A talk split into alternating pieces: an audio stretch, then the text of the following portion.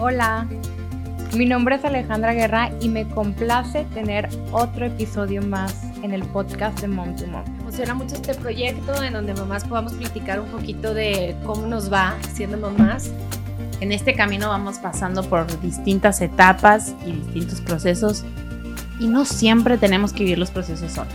A mí en lo personal fue lo que me costó más trabajo de la separación, como redefinir el concepto de familia que tenía. Cuando empezamos a crecer, vemos que nuestros padres no fueron perfectos, que nuestros padres eh, de alguna manera fueron personas comunes que hicieron lo que pudieron, como nosotros estamos haciendo lo que podemos hoy con nuestros hijos.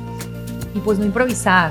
A veces cuesta cuando entran asuntos sociales y te marcan de que, oye, vamos a ir a cenar. Pues si ya no te da el día, no te da. Y entender que no se puede estar en todo y hay que saber decir que no. Me está exigiendo demasiado este, el querer lograr todo eh, cuando realmente lo que necesitaba era voltear hacia mí, que era lo que yo necesitaba para de ahí empezar a compartir. ¿Qué es lo que viene después del perdón? La gratitud, la aceptación, la apreciación de las cosas. ¿Ya? No puede haber gratitud sin perdón. Van de la mano.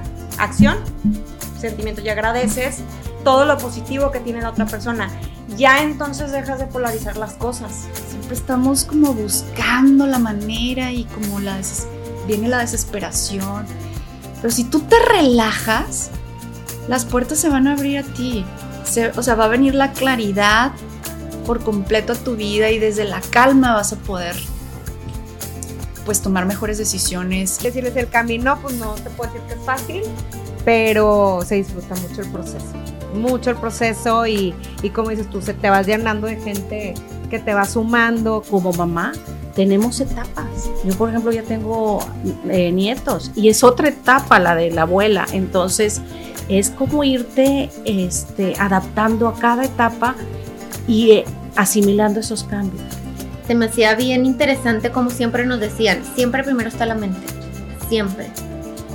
Y yo a mis alumnos les digo siempre que terminamos la clase, acuéstense, todas sus preocupaciones, métanlas a una cajita con llave y enfócate en tu mente y en tu cuerpo y date estos tres minutitos para escucharte.